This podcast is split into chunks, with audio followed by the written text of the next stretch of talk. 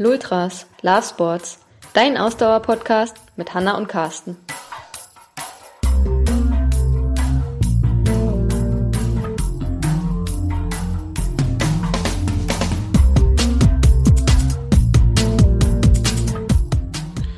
Folge 85, heute wieder in der Coaching Zone, diesmal mit dem Thema Koppeltraining.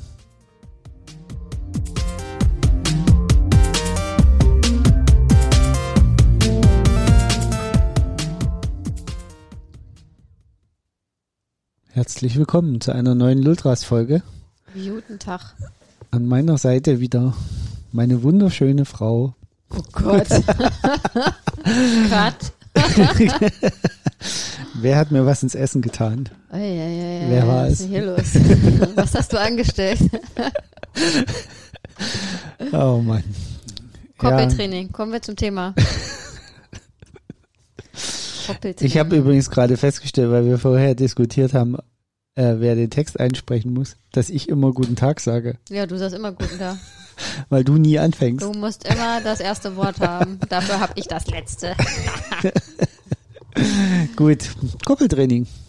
Ja, äh, warum kommen wir jetzt zum Thema Koppeltraining? Ich denke, äh, vom Zeitpunkt her ähm, ist es gerade sehr passend, denn man kann ja Hoffnung haben, dass diesen Sommer Triathlon-Wettkämpfe stattfinden und gerade so in den in der unmittelbaren Wettkampfvorbereitung kann ja so ein Koppeltraining vielleicht durchaus sinnvoll sein.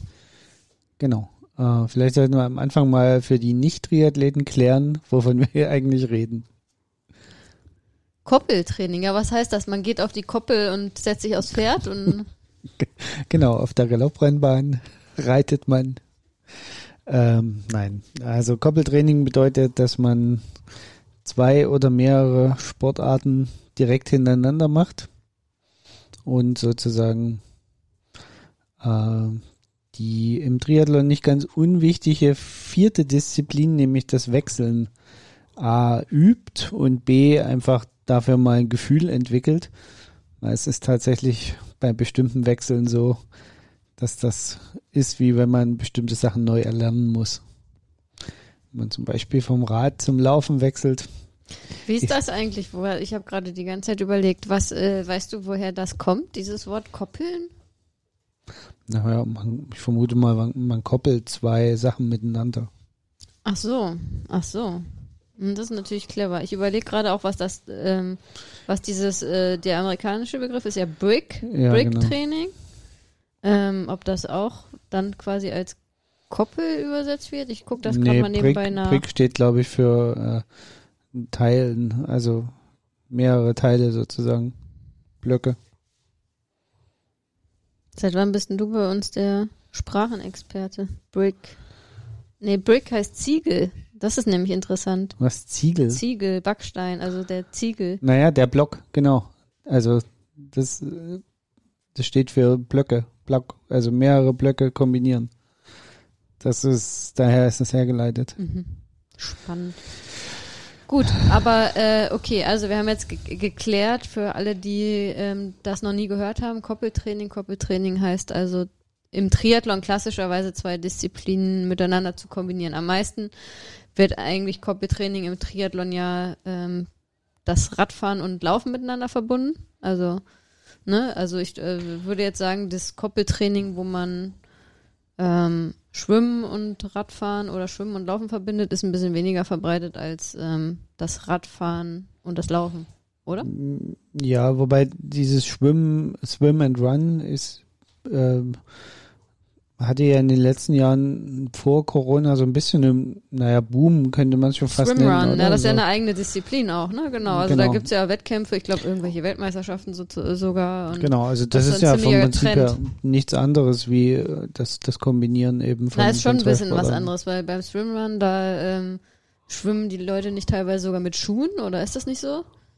Ich glaube ja, schon. als, weil du danach direkt losrennst. ja, Ja, ja. klar. Also das ist ja dann zum Beispiel schon nochmal was anderes. ne? ja, jetzt im, im Vergleich zum, zum Koppeltraining im, im, im, Triathlon, das stimmt schon. Ja. Aber ich sag mal, wenn du jetzt einen Swimrun trainierst, ähm, dann trainierst du da ja auch irgendwie dieses, genau dieses Wechseln zwischen horizontaler und vertikaler Bewegung. Ja.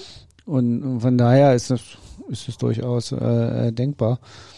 Und damit sind wir eigentlich auch bei dem wichtigsten Punkt, den man beim Koppeltraining beachten sollte, dass es physiologisch, auch wenn es vielleicht nicht immer so wirkt, in der Planung und auch in der Durchführung, äh, enorme Anforderungen an unseren Körper stellt. Ähm, also dieses Wechseln der Sportarten, das, was man ja auch simulieren möchte, das ist ja das Ziel, sollte man nicht unterschätzen, was das für eine Wirkung auf den Körper hat und äh, wie, wie äh, physiologisch das belastend auch für unseren Körper ist, wie man die Genera Regeneration danach ähm, berücksichtigen sollte. Naja, beim Ausdauersport ist es ja so, dass man ähm, in der Sportart, in der man unterwegs ist, also in der Disziplin, äh, in der man unterwegs ist, da baut man ja dann so ein, also stellt sich ja so ein Bewegungsrhythmus ein, ne? egal ob man läuft, Rad fährt oder schwimmt. Ähm, man macht diese Bewegung und da stellt sich so ein Rhythmus ein. Und wenn man dann aus dieser Bewegung gleich in eine komplett in einen komplett anderen Bewegungsablauf ähm, reingeht, dann ist das ja wie so ein Schock erstmal für den Körper, weil der hat ja vorher diesen anderen Bewegungsablauf, genau. hat darin die Routine äh, äh, sich geholt und hat das ja auch über einen bestimmten Zeitraum dann gemacht und dann auf einmal soll er umschalten in einen anderen Bewegungsablauf und das ist ja ganz logisch eigentlich, wenn man darüber nachdenkt, dass das dann halt für den Körper erstmal wie gesagt, wie so ein Schock ist, ne? Und der sich dann erstmal wieder umstellen muss. Und da dann vielleicht auch erstmal ähm, eine Weile braucht, um sich umzustellen und dann wieder in diesem anderen Bewegungsablauf äh, den Rhythmus zu bekommen. Und das ist das Spannende, erstmal generell das Spannende am Tri oder eins der spannenden Dinge am Triathlon und auch das Spannende am Koppeltraining, ne? Und da versucht man natürlich genau das zu simulieren, dass man ein Gefühl dafür bekommt und der Körper sich auch daran gewöhnt, an diese für den Körper gefühlten abrupten Veränderungen im Bewegungsablauf. Ne? Genau. Also das, das ist äh, war jetzt die, die Langversion von dem, was ich vorher kurz gesagt hatte. ähm, aber vom Prinzip her war es genau die richtige Beschreibung, ähm, warum man es. Vom Prinzip her war es auch ein Stück weit schon die Erklärung, warum man es macht. Ähm, Im Training meinst genau. du jetzt, ja.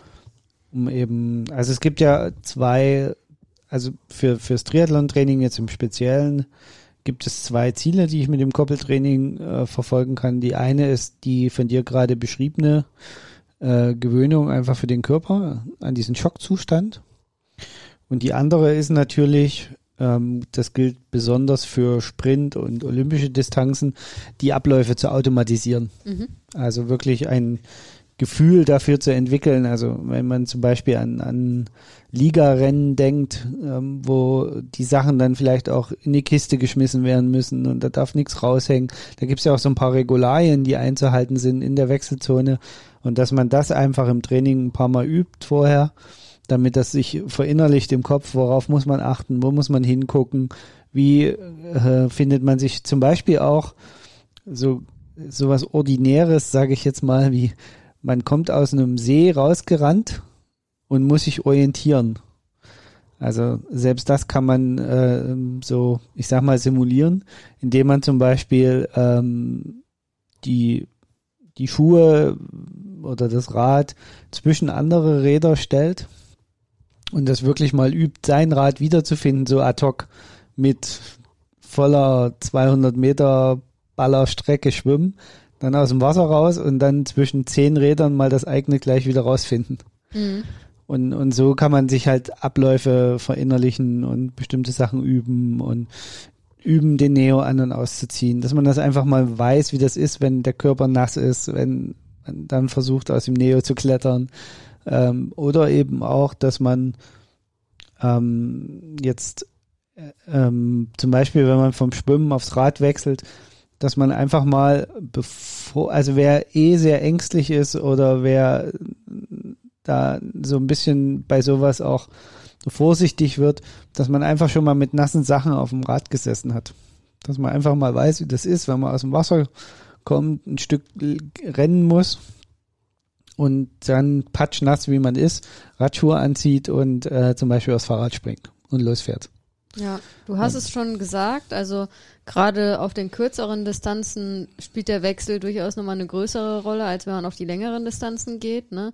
Weil da natürlich, und wenn wir jetzt auf den äh, hochklassigen Bereich schauen, bei den Profis, kann der Wechsel halt da schon äh, das entscheidende ähm, den entscheidenden, mir fehlt gerade die Redewendung. Mhm.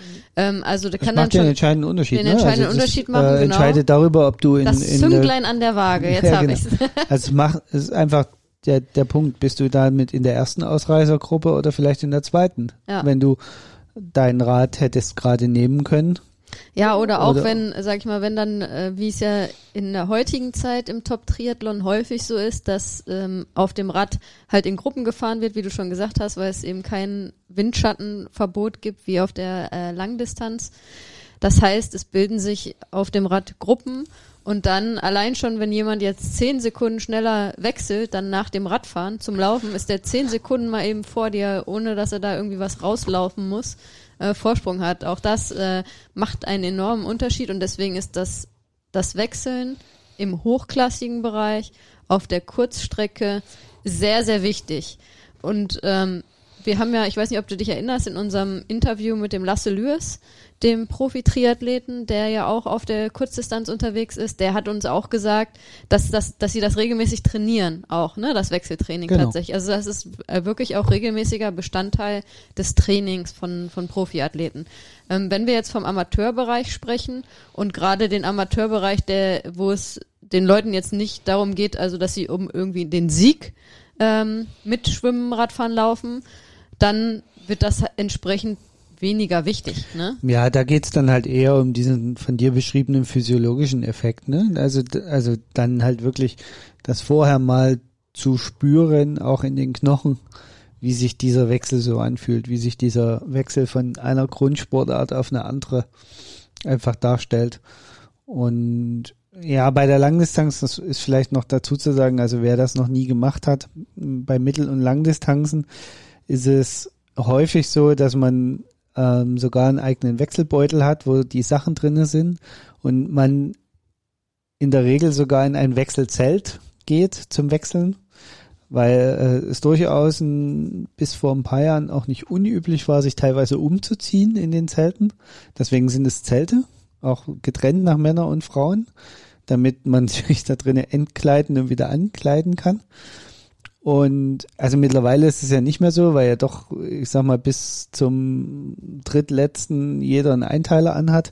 Aber es gibt immer noch Profis, auch da gibt's immer noch mal wieder auch äh, Profis, die sich um, umziehen. Also, ja, also hin und wieder ist noch. das, ja. Weil es, äh, auch da geht's natürlich darum, und das ist jetzt ein anderes Thema vielleicht, aber es geht darum, sich ja dann wohlzufühlen. Und gerade auf der Langdistanz, ne, äh, wenn man dann noch 42 Kilometer laufen muss, ähm, dann gibt's halt durchaus auch immer wieder Leute, die sich da trotzdem komplett Genau. entkleiden und äh, was Neues anziehen, weil sie sich darin einfach wohler fühlen. Und Genau. da machen auch da machen es dann die paar Sekunden extra vielleicht, die es braucht, dann ähm, keinen Unterschied, wenn man dann dahingegen sich beim Laufen halt viel, viel wohler fühlt, ne? Und dass es so ist, sehen wir ja bei den Rennen. Ich meine, an welches Langdistanzrennen kannst du dich erinnern, wo es wirklich auf den letzten 50 Metern um den Sieg noch zwei Kopf-an-Kopf-Rennen stattgefunden haben? Also ja, ähm, selten. Also der Iron War ist natürlich da äh, ein geniales Beispiel, wo es sehr lange ähm, Seite an Seite ähm, das Rennen irgendwie vorne stattgefunden hat. Aber ähm, ja, also wie du schon sagst, In das fällt in den in den, Jahren in den seltensten Fällen. Aber ich glaube, wir werden das bald wieder haben, weil das, also zumindest die Eindrücke, die man jetzt bisher so hat, auch in diesem Jahr vom Top Triathlon, Ja, wobei, rücken die Felder halt immer ey, dichter aneinander. Das ist jetzt erstmal nur auf der Halbdistanz, weil jetzt erstmal nur Halbdistanz äh, Triathlons äh, größtenteils stattgefunden haben. Ich bin gespannt, wie es jetzt bei den ersten äh, Top Langdistanz äh, Triathlons sein wird. Jetzt äh, am kommenden Wochenende findet der der erste oder eine eine der ersten Ironman Veranstaltungen wieder statt in Tulsa in den USA, die auch hoch besetzt sein wird. Mal schauen, wie dicht das Feld da sein wird. Ich bin sehr gespannt. ja, aber du hast trotzdem auf der Langdistanz und auf der Mitteldistanz diese fünf Sekunden, die du vorhin beschrieben hast, die, äh, die bei der Kurzdistanz quasi schon den Unterschied machen, ob du in der ersten oder zweiten Verfolgergruppe bist. Das Problem hast du auf der Langdistanz nicht. Diese 10 oder 15 Sekunden, die machen den Kohl am Ende nicht fett. Ja, aber vielleicht 30 Sekunden Unterschied dann schon, wenn einer 30 Sekunden Ja, äh, schneller. ja. Ich meine, jetzt haben wir Aber, gesehen, aber die, die, die Wechselzeiten sind ja nicht so lang. Also äh, auch, auch bei den Profis. aber ich finde es immer wieder erstaunlich, dass es doch enorme Unterschiede gibt, auch bei den Profis, also gerade auf den längeren Distanzen. Du hast halt Profis, die wirklich zügig wechseln und dann hast du Profis, die echt länger brauchen oder oft, aber es ist auch oft tagesformabhängig tatsächlich, finde ich, äh, gerade ähm, auf den langen Distanzen. Ähm, mal ähm, denkt man wieder, Jan Frodeno, ähm, okay, man sieht, der kommt von der Kurzdistanz und ähm, gibt da Gas durch die Wechselzone ohne Ende und dann hat man aber auch mal an einem anderen Tag denkt man, okay, jetzt hat er sich aber mehr Zeit gelassen. Und das finde ich ganz spannend, dass es ähm, wirklich sehr unterschiedlich teilweise ist. ja. Ähm, Oder wie Sebastian Kiene, bei welchem Rennen war das noch, wo er da irgendwie einen, Nagel im Fuß hatte oder was und der musste dann entfernt werden in der Wechselzone. Scherbe, ne? Eine Scherbe, das war in Frankfurt, glaube ich, ne? Ja. Beim Ironman in Frankfurt. Ähm, nach dem Schwimmen war es, glaube ich, ne? Äh, Naja, also er hatte sich Ach, er hat die sich nach dem Schwimmen reingelaufen, ist dann 180 Kilometer Rad Genau. gefahren. und hat sie und dann hat dann- rauspulen lassen. Ja, genau. Und die Kameras durften live zugucken. Ja. Ja, aber das, um, um mal wieder zu unserem Thema äh, zurückzukommen, wie man Koppeltraining richtig plant, das ist eigentlich genau das, was wir jetzt gerade besprochen haben, ist genau der Punkt. Man sollte sich, bevor man mit dem Koppeltraining anfängt oder das man sich in den Plan schreibt, kurz überlegen, was ist denn mein Ziel dieses Koppeltrainings? Ja. Ist es das Ziel, die Abläufe zu automatisieren? Ist es das Gefühl zu bekommen? Ist es ähm, schneller loslaufen zu können? Ist es besser vom Rad springen zu können? Was auch immer dein Ziel an diesem Training ist. Genau das sollte dann auch der Fokus sein und nicht einfach so, ja, pff, koppel halt mal. Ja, und ich finde, das kommt sehr häufig vor, weil klar, also auch verständlich, weil ihr habt halt alle Bock auf Triathlon, die uns zuhören, nehme ich an, oder viele von euch. Und äh, da sind dann viele auch dabei, die einfach mal Bock haben. Ja, ich mache heute Kombi, Radfahren, Laufen, ist ja der Klassiker, ne, wie schon gesagt. Und die dann da einfach auch dann Kilometer ballern, erst wer weiß was für eine Strecke auf dem Rad fahren und dann auch noch, wer weiß was für eine Strecke da direkt dranhängen ans Laufen, nur weil sie da Bock drauf haben, so, ne. Ähm, und da muss ich halt sagen, da sehr häufig halt dann da Leute irgendwie ein Training runterziehen, was aus meiner Sicht nicht besonders sinnvoll ist, außer dass es den Körper halt krass ermüdet und eine sehr lange Regenerationsphase ähm, nach sich zieht, die dann effektives Training häufig äh, in den Tagen danach irgendwie verhindert. So, also das finde ich ist äh, kommt einem immer mal wieder ähm, begegnet einem das bei Triathleten und Triathletinnen, dass da auch da wieder irgendwie so, wo man das Gefühl hat, okay, das ist jetzt irgendwie ein Koppeltraining ohne Sinn und Verstand. Auch also generell so dieses, ähm, habe ich das Gefühl, dass es bei vielen Triathleten und Triathletinnen so ist, dass die der Meinung sind, ja, sie müssten irgendwie jedes äh, zweite Wochenende koppeln, ähm, was aus meiner Sicht völlig Das, ist, sinnbefreit wollte ich, ist. das wollte ich dich gerade fragen. Mhm. Ähm, für wen macht denn Koppeltraining überhaupt Sinn? Ja, also ich glaube schon, dass Koppeltraining Sinn macht. Ich glaube aber auch, also dass viel da auch nicht das unbedingt das der physische Effekt ist, sondern viel auch einfach der mentale Effekt, dass man einfach mal das macht auch im Training, ne? Dass man nicht immer nur die Einzeldisziplinen Also- einzeln trainiert, sondern diese Kombi einfach mal trainiert, weil man das auch für den für den Kopf braucht. Ähm, aber Also ich- theoretisch braucht man Koppeltraining gar nicht. Also ich glaube, man braucht es nur, also auf der Lang- und Mitteldistanz braucht man es nur für den Kopf. Mhm. Also einfach, weil es auch ein Stück weit, wie du es gesagt hast, zum Triathlon dazugehört.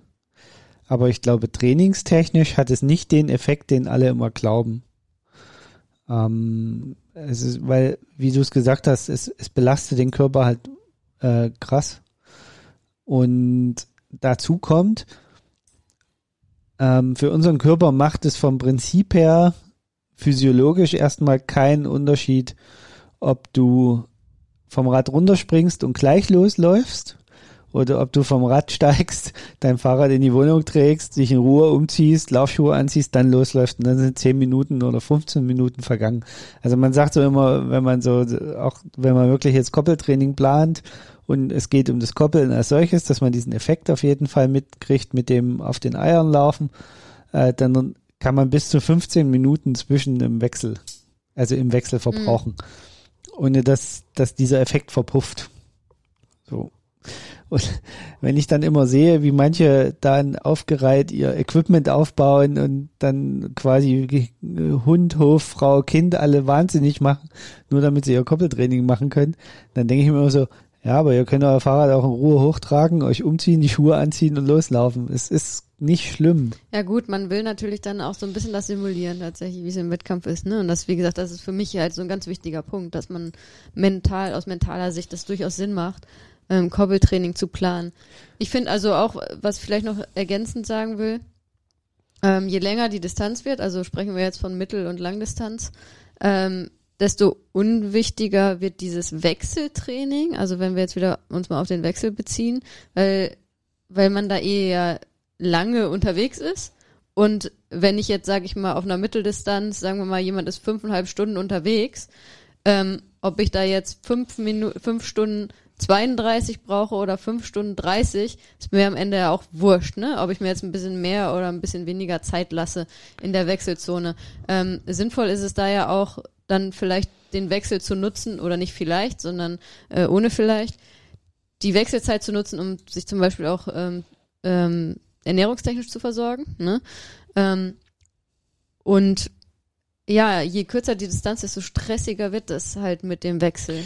Also wo es auch auf der Mittel- oder Langdistanz natürlich Sinn machen kann, ist, wenn du lernen willst, ein bestimmtes Tempo zu laufen zu Beginn. Ne? Also wenn du dir mental schon vornimmst, ich möchte jetzt 4,30 laufen, äh, anlaufen ja. zum Beispiel. Und dass man das wirklich vorher mal übt, weil ähm, du einfach wirklich das Problem hast, dass du, wenn du es nicht geübt hast, du wahrscheinlich dich in der Zeit gefühlt vergreifen wirst. Ja. Also häufig ist es so, dass man zu schnell anläuft. Ähm, einfach weil man aus dieser hohen Frequenz des, des Radfahrens kommt und der Körper dann der Meinung ist, dass er das auch beim Laufen jetzt in Schritte umwandeln muss mit derselben Frequenz. Und dann läuft man ja meistens zu schnell los. Und einfach, dass man dieses Gefühl entwickelt. Und da kann es meiner Meinung nach auch Sinn machen, dass man sagt, okay, ich fahre jetzt 90 Kilometer Rad oder von mir aus 50 Kilometer Rad in der Mitteldistanz und laufe dann wirklich nochmal fünf Kilometer. Mhm. Und, und zwar auch äh, durchaus mit einer vernünftigen Pace, ähm, die einfach um dieses innere Gefühl aufzubauen. Aber da sind wir wieder bei dem Punkt, das ist physiologisch extrem beanspruchend. Und das ist auf der einen Seite ein Stück weit entlastend für die Gelenke, muss man auch sagen, weil wenn ich insgesamt dann drei Stunden äh, Training gemacht habe, bin davon aber nur 30 Minuten gelaufen und zweieinhalb Stunden Rad gefahren. Dann ist das für die Gelenke erstmal ähm, ähm, entlastend, aber physiologisch für die Gesamtbelastung des Systems schon alleine durch das Umschalten des Körpers auf vom Radfahren aufs Laufen und so weiter ist es am Ende eine höhere Belastung und das darf man auch nicht unterschätzen. Also man darf dieses Koppeltraining zeitlich auch nicht in einer normalen Radfahrt oder im Lauftraining einfach gleichsetzen. Ja, und dann ist das auch wieder das Problem bei vielen, glaube ich. Ähm, unter der Rubrik 1001 Fehler im Triathlon oder im Triathlon-Training, ähm, dass sie dann koppeln, weil sie da Bock drauf haben. Okay, kann ich gut nachvollziehen, weil ist schon cool, wenn man so ein Koppeltraining runterreißt, ne?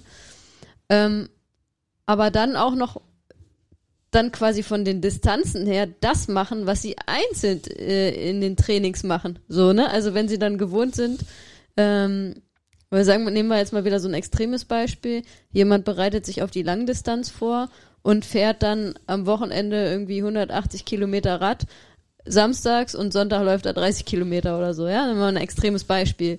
Ähm, ja, dann ist es nicht sinnvoll, ein Koppeltraining zu machen, wo er 180, erst 180 Kilometer Rad fährt und dann 30 Kilometer läuft. Jetzt mal, wie gesagt, ein sehr überspitztes Beispiel. Ne? Deswegen ähm, stand in den Trainingsplänen früher immer 130 oder 150 Kilometer und dann 30 Kilometer laufen drin. Ohne Witz. Das ja. habe ich schon in Trainingsplänen gesehen. Ja, ähm, wie gesagt, 1001 Fehler im Triathlon-Training. Ähm, das ist eine enorme Belastung, die, wie gesagt, dann ein sehr lange, eine sehr lange Regenerationszeit nach sich bringt und das ist das, was wir im, im Training nicht haben wollen. Ne? Also ich kann ähm, vielleicht mal von meiner ersten Langdistanz berichten. Ich glaube tatsächlich, ich habe zwei Koppeltrainings in der Vorbereitung gemacht, wenn ich mich recht erinnere. Und das eine waren irgendwie 100 Kilometer Radfahren und 10 Kilometer Laufen. Und das andere waren auch nochmal so um die 100 Kilometer Lau äh, Radfahren und dann 15 Kilometer 100 Laufen. Kilometer laufen und 50 Kilometer Radfahren wäre ein bisschen heavy. Aber gut. Also das war so mein, mein Koppeltraining, wenn ich das recht in Erinnerung habe. Ja. Und ganz ehrlich, das habe ich gemacht, weil ich wusste, ich muss in der Woche drauf dienstags auf Dienstreise und mache eh bis Donnerstag keinen Sport mehr. Ja. Also es war klar, dass ich außer vielleicht mal ein bisschen äh, zum Biergarten spazieren abends noch, äh, dann nichts mehr mache. Ja. Und außer viel arbeiten. Aber äh, ansonsten sportmäßig unter der Woche so gut wie keinen Sport mache. Ich hatte quasi immer nur Mon Montag, Freitag, Samstag, Sonntag im Training und dann immer drei Tage frei. Und dann habe ich immer am Sonntag diese besonders harte Einheit gemacht. Montag dann meistens schon nichts mehr. Im, im, und dann halt irgendwie Mittwochabend bin ich noch mal ein bisschen gelaufen, aber auch nicht richtig und auch keine Intervalle oder sowas, sondern es eher so locker, weil ich kein Rad dabei hatte und, und, und so konnte ich dann halt trainieren. Ja. Und damit ich aber trotzdem eben genau aus dem Grund, damit ich am Wochenende nicht 30 Kilometer laufen muss, weil das ist auch so ein Thema. Ein 30er Laufen ist nicht weniger körperlich äh, kaputtmachend äh, wie eine mittlere Koppeleinheit, habe ich mich fürs Koppeln entschieden. Aber dementsprechend eben auch abgespeckt. Ich bin nicht auf die Idee gekommen zu sagen, ja, ich fahre heute 150 Kilometer Rad oder 130 und geht dann noch 30 Kilometer laufen, was völlig absurd ist, weil wenn man sich das überlegt, da braucht man acht Stunden für. Ja, ist halt geil fürs Ego, ne? Ja, aber, aber was, ähm, soll der, das, äh, was soll der Gas? das ist äh, leider was, wie gesagt, was auch immer wieder den Leuten über die Füße fällt, weil sie eben das Training fürs Ego machen. Das ist aber in den meisten Fällen nicht besonders sinnvoll Also aus ich- trainingstechnischer ich, Sicht. Ich erreiche damit, ich hole mir damit noch einen anderen gefährlichen Effekt rein, wenn ich das so mache. Ich ähm, unterversorge meinen Körper. Weil ich kann acht Stunden lang nicht einen ausgeglichenen Ernährungshaushalt äh, aufrechterhalten. Ist ja in- bei in den meisten Belastung. dann auch noch so, dass sie sich dann gerade im Training auch noch zu wenig versorgen. Ne? Das Genau. ist noch ein anderer Faktor. Das heißt, ich unterversorge mich. Ich habe danach ein sehr langes, gefährliches Open Window. Open Window. Ich habe äh, am nächsten Tag wahrscheinlich eine Fressattacke, weil der Körper natürlich nach Essen schreit.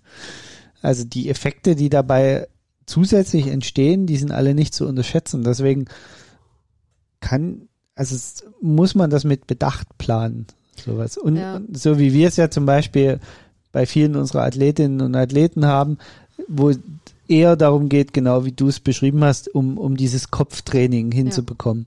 Ja, jetzt gerade auch bei Einsteigern, dass man sagt, ich lasse die jetzt auch mal öfters Radfahren, Laufen im Wechsel machen.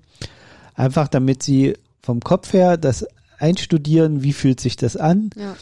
Äh, auch so ein bisschen natürlich schon diese Triathlon-Luft schnuppern. Genau, auch so ein bisschen den Respekt. Also, nee, Respekt ist das falsche Wort, weil Respekt ist immer gut, aber vielleicht die möglicherweise die Angst auch verlieren, ne, vor diesem, oh Gott, ich muss weg, äh, ich habe diese Wechsel drinne und so, ne. Wenn man das im Training natürlich trainiert, dann gibt einem das Sicherheit für den Wettkampf wieder, ne. Und das ist ganz, ganz wichtig. Also nicht immer und äh, klar, nicht immer ähm, geht's nur um die physiologischen Effekte beim Training, sondern der Kopf ist auch ganz, ganz wichtig und wenn man dadurch halt Sicherheit schaffen kann für den Wettkampf, dann ist es äh, auf jeden Fall sinnvoll. Man sollte es halt nur im Umfang nicht übertreiben. Ne? Ja, das steht ja auch in, in jeder zweiten Anleitung sozusagen drinne. Probiere im Training durchaus auch mal Sachen aus. Ne? Ja. Versuche jetzt nicht immer die neuesten Sachen erst im Wettkampf zu probieren. Von daher absolut ist, glaube ich, dass das Sinn macht, das Wechseln als solches gedanklich zu erlernen. Physiologisch äh, sollte man es immer mit, mit einer gewissen Vorsicht betrachten und einer gewissen Planung, äh, auch einem besonderen Blick darauf. Ähm, also ich glaube, gerade diesen Fehler, den du vorhin genannt hast, dass die Leute das einfach gleichsetzen. Ähm, ihre Einheiten. Ihre So, einzelnen Einheiten genau. dann quasi zusammen machen. Ja. Ich glaube, das ist, das ist ähm, ein, ein Punkt, der häufiger passiert und der die Leute dann auf kurz oder lang kaputt macht. Ja, und dann ist das ja immer auch, also der noch ein weiter Fehler unter 1001 äh, Fehler im Triathlon-Training und auch in, ähm, in den Einzeldisziplinen ist ja, dass die Leute denken, ja, das, was sie im Wettkampf machen, müssen sie dann im Training auch trainieren.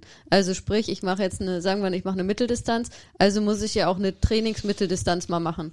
Ähm, auch das ist natürlich völliger Quatsch, ne, weil äh, ihr sollt zum Wettkampf das dann leisten.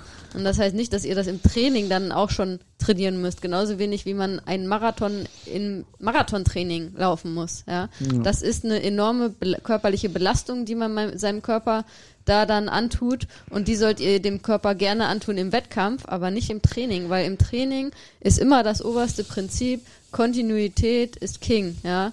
Äh, da, also erfolgreiches Training, die, die, die wichtigste Basis ist Kontin Kontinuität, kontinuierliches Training. Und wenn ihr dann halt im Training solche Sachen raushaut, dann ähm, könnt ihr euch darauf einstellen, dass ihr da dann ähm, wie, äh, dass sich da eine lange Regenerationsphase anschließt und ihr dann erstmal ähm, die nächsten Tage nicht ähm, effektiv trainieren könnt. Ein Argument, was ich auch regelmäßig äh, gehört habe in der Vergangenheit und worüber ich auch immer nur mit dem Kopf schütteln kann, ist, ich muss doch meinem Körper die Dauer der Belastung schon mal spüren lassen, damit er sich daran gewöhnt. Ja, also das äh, kann man ja als Laie auch denken. Das ist ja auch erstmal äh, vielleicht nicht unlogisch, aber es ist halt physiologisch so, dass es äh, aus sportwissenschaftlicher Sicht Quatsch ist. Ne? Und Es ähm, ist unserem Körper völlig egal, wie lange er leidet. Ab einem gewissen Punkt ab einem entscheidet der gewissen Kopf. Punkt ist eh egal. Und äh, ihr könnt euch darauf verlassen. gesagt, ja, aber aber ja. vom Prinzip her ist es so, äh, für alle Hörerinnen und Hörer da draußen, ihr könnt euch darauf verlassen, unser Körper kann drei, sechs, zehn, zwanzig Stunden am Stück funktionieren. Das ist ihm vom Prinzip her egal. Ja, das heißt natürlich nicht, dass der das kann, wenn der nicht darauf trainiert wird, aber ähm, darauf auch da trainiert sein ist was anderes, wie äh, von vornherein zu wissen, ich muss ihn jetzt schon mal vorher spüren lassen, zehn Stunden am Stück Sport zu machen. Ja, Ähm, Genau. das ist das ist der Unterschied, ne? Also das heißt nicht, du kannst einen Ironman machen, ohne dass du trainieren musst, sondern das heißt eher, es reicht vom Prinzip her, wenn du in Anführungsstrichen jede Sportart zweimal die Woche ausführlich machst, für sich genommen und dich ansonsten gut verpflegst, regenerierst, dann, dann am Ende ist es erstaunlich, kann der Körper daraus adaptieren, dass er auch einen Ironman hinkriegt. Ja, also es ist jetzt natürlich sehr vereinfacht von dir gesprochen. Da kommt es natürlich darauf an, wie das Training aussieht und so, das ist klar. Ne? Ähm, aber der wichtige Punkt ist, glaube ich, zu betonen, dass das halt so eine extrem Belastung, wie zum Beispiel ein Ironman, was ist, was der Körper nicht jeden Tag leisten kann. So, ne? Das ist halt eine Extrembelastung. Und Wer die Extrembelastung, die sollte halt nur beim Wettkampf irgendwie stattfinden und nicht im Training. Wer hat's gesagt? Was? Dass man nicht jeden Tag einen Ironman trainieren muss? Sebastian Kienle zu Lionel Sanders? So sieht's aus. Und Lionel hat sich das mittlerweile zu Herzen genommen. Wir sind sehr, ja, ja, wer unsere letzte Folge gehört hat, weiß, dass wir ihn hochhandeln für den Ironman Hawaii in diesem Jahr. Lionel, enttäusch uns nicht. Denk dran, was Sebi gesagt hat. genau. Ja, Aber, aber das ist ein gutes Beispiel. Ja. Also der Typ ist echt ein gutes Beispiel dafür. Der hat nämlich früher tatsächlich im Training immer quasi einen Ironman trainiert. Der ist zwar nicht, der hat nicht gekoppelt, Trainingsweltmeister? der hat, hat nicht unbedingt gekoppelt, sondern der hat äh, früh ist der schwimmen gewesen, dann hat er Frühstückspause gemacht, dann war er Radfahren, dann hat er wieder Essenspause gemacht, hat vielleicht sogar ein Nickerchen gemacht und ist dann auch ewig lange gelaufen. Aber vom Prinzip her hat er jeden Tag so viel trainiert, dass er im Endeffekt jeden Tag einen Ironman gemacht hat. Auch, auch von der, von der körperlichen Belastung her. Nicht nur von der Zeit, die er dafür aufgewendet hat, was bei einem Top-Athleten, der nur acht Stunden für einen Ironman braucht, jetzt noch nicht mal so ungewöhnlich wäre, sondern auch intensitätstechnisch hat er häufiger sich in diese Richtung geschoben. Und das Ergebnis haben wir dann immer alle bei den wichtigen Rennen gesehen, wo nämlich Lionel nichts zustande gebracht hat. Das war übrigens auch, fällt mir gerade ein, bei der Premiere äh, 2019 von äh, Javier Gomez auf Hawaii, so, ich weiß nicht, ob du dich erinnerst, Ja. aber da hat ja Jan Frodeno auch ein äh, gar nicht so viel verbreitetes Interview in, in, in, in so einer Randnotiz eigentlich gesagt, ne? Äh, dass er gesehen hat, wie äh, der Javier Gomez da trainiert hat im Vorfeld, irgendwelche krassen Koppel, da war nämlich genau auch Ja. irgendwelche krassen Koppeleinheiten, wer weiß wie lange Radfahren und dann noch 30 Kilometer laufen drauf und so. Und da hat Jan Frodeno vor, vor dem Wettkampf schon gesagt, ähm, ja, Ja. da bin ich mir ziemlich sicher, das wird nix. Ja, und stimmt. genauso war's, ne? Also ähm, Ja. das Also hört auf Jan, Leute. Wenn Jan sagt, Koppeltraining ist hört auf Frodo. Ja, also vom Prinzip her ist das aber genau die richtige Beschreibung. Ne? Das ist, ähm, überlegt euch genau, was ihr mit dem Koppeltraining erreichen wollt. Äh, Jetzt äh, lasst uns doch nochmal, Entschuldigung, wenn ich unterbreche, lasst uns doch nochmal so ein bisschen ins Detail gehen. Ähm, also wir haben jetzt ja davon gesprochen, okay, Koppeltraining, äh, Radfahren und dann laufen. So längere Strecke Radfahren vielleicht auch und dann durchaus auch eine äh, längere Strecke laufen. Nun gibt's ja auch noch die andere Variante, dass man öfter wechselt. Ne? Ähm, wie, wie schätzt du das ein? Ähm, kannst du mal vielleicht einfach so eine Beispieleinheit nennen und für wen das äh, zum Beispiel sinnvoll sein könnte? Also da- da ist es genau das, ähm, was ich vorhin schon mal gesagt hatte. Das kann total gut helfen, um eben A, dieses Tempogefühl zu entwickeln nach dem Laufen und B, einfach wirklich dieses, dieses Wechselgefühl generell zu lernen. Also das ist einfach, äh, wenn du, und da musst du gar nicht weit Fahrrad fahren. Da reichen vielleicht 15, 15 Minuten Radfahren, auch äh, im, im oberen GA1-Bereich. Und dann läufst du noch zwei Minuten vielleicht. Oder Wenn du ganz viel laufen willst, laufen Kilometer, dann läufst du fünf Minuten oder sechs Minuten. So. Also fährst 15 Minuten Fahrrad und danach läufst du sechs Minuten. Und das ist alles, was du brauchst, um deinen Körper physiologisch so zu belasten, dass es sich sehr realistisch wie Wettkampf anfühlt. Also gerade dieses Loslaufen nach 10, 15 Minuten Radfahren äh, ist super intensiv und du merkst das auch innerhalb eines Kilometers, wie sich der Körper darauf einstellt.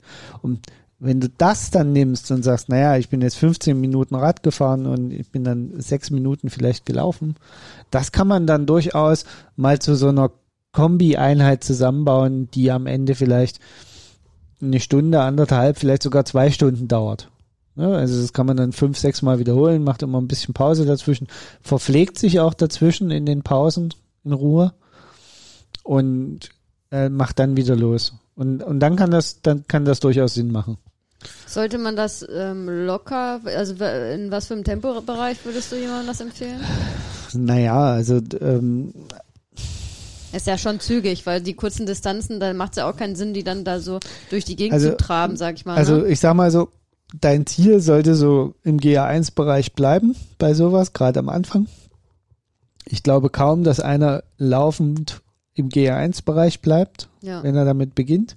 Die ersten paar Mal wird er immer in den GA2-Bereich laufen, einfach weil er es äh, erst mental verstehen muss. Und deswegen, beim Radfahren bin ich eh kein großer Freund von äh, ähm, so extremen Vorgaben auf dem Fahrrad, wenn man draußen fährt, weil ich einfach immer denke, Safety first. Und wenn man Safety first auf dem Rad gelten lässt, fährt man draußen auf nicht abgesperrten Strecken einfach immer nur GA1. Es soll Ähm, ja auch Leute geben, die haben ihren Rollentrainer zu Hause stehen und ein Laufband daneben. Ähm, Dann herzlichen Glückwunsch. Dann, ähm, aber dort hat man ein anderes Problem. Dort hat man, äh, das äh, sollte man dieses Thermoregulationsproblem nicht so unterschätzen. Ja, das ist dann das spezielle Hawaii-Training. Also generell ist das ein, ein, ein wichtiger Punkt, den man auch nicht unterschätzen sollte.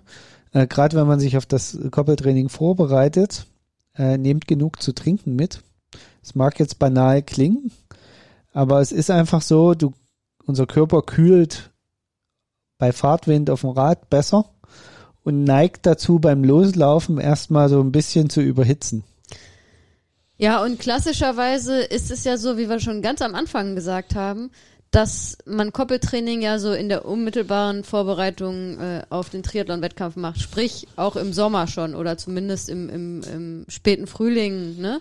Ähm, Ja. Das heißt, da können die Temperaturen dann auch schon sehr, sehr hoch sein, ne? Ganz einfach. Also auch da äh, dann aus dem Grunde ähm, sollte man da ähm, dann dafür sorgen, dass der Flüssigkeitshaushalt nicht leidet. Ne? Genau. Ähm, Also- und auch bei dem Thema vielleicht noch, ich finde es absolut sinnlos, wenn Leute im Winter irgendwie anfangen, irgendein Koppeltraining zu machen, weil das also außer, ich- ich außer sage ihr mal- fliegt irgendwo hin äh, und macht da dann natürlich, also ha- habt da dann irgendwie euren Triathlon ähm, im Warmen, wo ihr irgendwo hinfliegt, aber wenn ihr, äh, sag ich mal, nur in den hiesigen äh, Gefilden an Triathlon-Wettkämpfen teilnehmt und dann im Winter irgendwie ein Koppeltraining macht, ähm, also aus trainingstechnischer Sicht ähm, ist das jetzt nicht wirklich sinnvoll. Wie gesagt, fürs Ego, äh, ja, okay.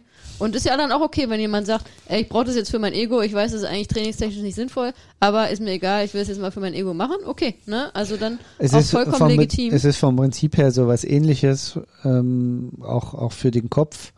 So wie bei meiner ersten Langdistanz, wo ich gesagt habe, okay, ich muss vorher einmal über die 180 Kilometer hinaus Ja. Rad fahren. Das hat trainingstechnisch so ab 150 Kilometer, vielleicht 130 Kilometer irgendwo dort, wäre eigentlich die trainingstechnische Grenze, wo man sagt, okay, also es macht darüber hinaus, großartig zu trainieren, nicht so. Physiologisch nicht, aber vom Genau, Mental aber für, für natürlich den Mental durchaus. und für den Kopf genau. kann so eine Einheit dann Sinn machen. Ja. Wie gesagt, ich finde, ich finde es da nicht so schlimm, wenn man über den Punkt hinausgeht auf dem Rad, weil da ist wieder das, das Thema mit dem Erholungsgrad ist ein anderer. Ne? Also wenn ich nicht äh, so krass ähm, meine Gelenke belastet habe, Ja. habe ich einfach eine andere Regenerationszeit. Deswegen Das- äh, zum Beispiel kann es durchaus sinnvoll sein, 180 Kilometer Rad zu fahren in Vorbereitung auf den Ironman, aber es ist nicht sinnvoll, 42 Kilometer zu laufen. Genau. Also außer man baut das natürlich auch irgendwie als Wettkampf ein ins Training, ja, dass jemand dann äh, vielleicht auch äh, irgendwie einen Marathon, das machen ja einige. Ja, ist aber auch, meistens wobei, hinterher. Genau, wobei es sinnvoller ist, den Marathon hinterher zu laufen. genau, meistens äh, läuft man Dann ähm, ist das auch noch so. einen schnellen äh, halben oder kannst du ja auch aus, aus eigener Erfahrung sagen, nach dem Ironman fühlen sich solche Sachen dann irgendwie lächerlich an, weil dann läufst du einen Marathon, bist vorher aber gar nicht äh, 3,8 Kilometer geschwommen und 180 Kilometer äh, Rad gefahren und denkst so, wie jetzt mache ich es- nur einen Marathon? Aber es fühlt sich auch ganz komisch an, wenn du dich dann nicht gut fühlst. Ja, klar. Weil du nämlich dann in den Moment, also zumindest ist das bei mir so, gedanklich sage ich mir dann, boah, du hast diesen blöden Ironman geschafft, dann wirst du ja jetzt wohl dit und dat dir noch schaffen. das dauert ja nur die Hälfte der Zeit, jetzt stell dich nicht so an. Aber eigentlich sollte es so sein, dass wenn ihr einen Ironman Also- gemacht habt und danach dann irgendwie nur in Anführungsstrichen eine der Einzeldisziplinen äh, macht, dass ihr dann denkt, ja, ich bin der König oder die Königin der Welt.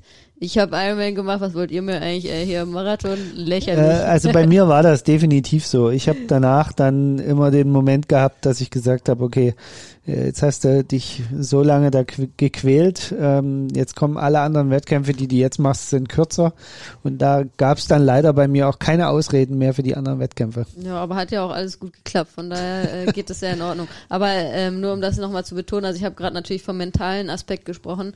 Ähm, ihr seid natürlich, also es auch da wieder, leider muss man es immer betonen, weil die Leute oft immer nur das hören, was sie hören wollen. Äh, aus physiologischer Sicht ist es jetzt natürlich auch nicht sinnvoll, nach einem Ironman zu sagen, boah, ich laufe jetzt noch äh, irgendwie jede zweite Woche einen Marathon. Ne? Also das wollte ich nur nochmal gesagt haben. Also wenn man nicht eh jeden Tag einen Ironman macht, macht er einen mental auch so leer, dass man danach normalerweise nicht so ein hohes Bedürfnis hat, direkt einen Marathon zu laufen. Die Idee hinter diesem Marathon nach dem Ironman ist ja immer, dass du die, die Langdistanzrennen sind alle so im Juni, Juli. Und von da bis zu den Herbstmarathons kriegst du genau noch einen vernünftigen Trainingszyklus rein. Ja. Und daher kommt ja dieser Mythos, dass man unbedingt, wenn man Ironman im, im Juni gemacht hat, dass man dann unbedingt im Herbst nochmal irgendwo einen Marathon Also, laufen ist, äh, muss. Für, also wer da keinen Bock drauf hat, lasst es sein. Ne? Aber wer Ja. Bock drauf hat, kann es natürlich machen, weil es äh, dann durchaus trainingstechnisch äh, gut halt, passen kann. also ihr, ihr kommt halt von einem unfassbar hohen Niveau. ja. Ne? Also wenn ihr keine Schmerzen habt nach Und vor allem, wenn ihr dann sagt, ihr wollt euch wirklich auf den Marathon konzentrieren, sprich, ihr konzentriert euch dann hauptsächlich auf diese eine Disziplin, ist ja natürlich im Training dann auch erstmal gefühlt, oh ja, okay, easy peasy. Die anderen zwei Disziplinen macht ihr dann hoffentlich noch weiter, aber vielleicht dann eher nur so nebenbei, in Anführungsstrichen, ne? Und der Fokus liegt auf dem, auf dem Laufen. Das äh, kann natürlich auch interessant Genau. sein, ist natürlich auch eine, eine coole Abwechslung vielleicht, ne? gerade wenn, wenn es jemand ist, der vielleicht eher vom Laufen kommt und äh, was äh, äh, die Lieblingsdisziplin ist ähm, und dann sagt, okay, jetzt äh, lege ich nochmal den Fokus aufs Laufen und das andere mache ich nur so als Erhaltungstraining, das Schwimmen und das Radfahren. Ähm, das kann natürlich durchaus äh, cool sein. Aber wir schweifen ab. Unser Thema war ja das Koppeltraining. Wobei, ja, das hat auch alles mit den einzelnen Disziplinen irgendwie zu tun, ähm, worüber wir hier gerade Also sprechen. vom Prinzip her ist das aber ein gutes Beispiel, weil ähm, kein Mensch würde zum Beispiel auf die Idee kommen, ein Koppeltraining zu machen in Vorbereitung auf den Marathon. Ja, ich, also sag niemals nie. Es gibt auch sicherlich einige Verrückte, die das machen, aber die auch das da, machen, äh, aber in, sinnvoll. ich sag mal, in den klassischen Trainingsbüchern taucht das nirgendwo auf. Ja, zu Recht. Genau. Ja. Warum sagt man dann aber, oder warum gibt es dann trotzdem welche, die der Meinung sind, ich muss unbedingt koppeln, wie wenn ich den Ironman schon absolviert hätte? Ja. Das ist äh, das, wo ich mir dann immer so denke, okay, also Ja, wie gesagt, das hat ja in, in 99 Prozent der Fälle mit dem Kopf zu tun. So, und das ist nachvollziehbar? Nein, es ist nachvollziehbar, dass die Leute denken, also wie gesagt, das haben wir, hatten wir jetzt ja schon, haben wir schon besprochen. Das kann ich nachvollziehen, dass die Leute denken, ja wie, aber ich muss das doch im Training trainieren, was ich dann mache im Wettkampf, so, ne? Aber nein, das ist äh, nicht so. das stimmt wohl. Gut. Wie machen wir jetzt, wie Wie kriegen schnüren wir wir jetzt, das Paket jetzt äh, wie so kriegen zu wir jetzt die Kurve zum Ende oder was? Harmonisch.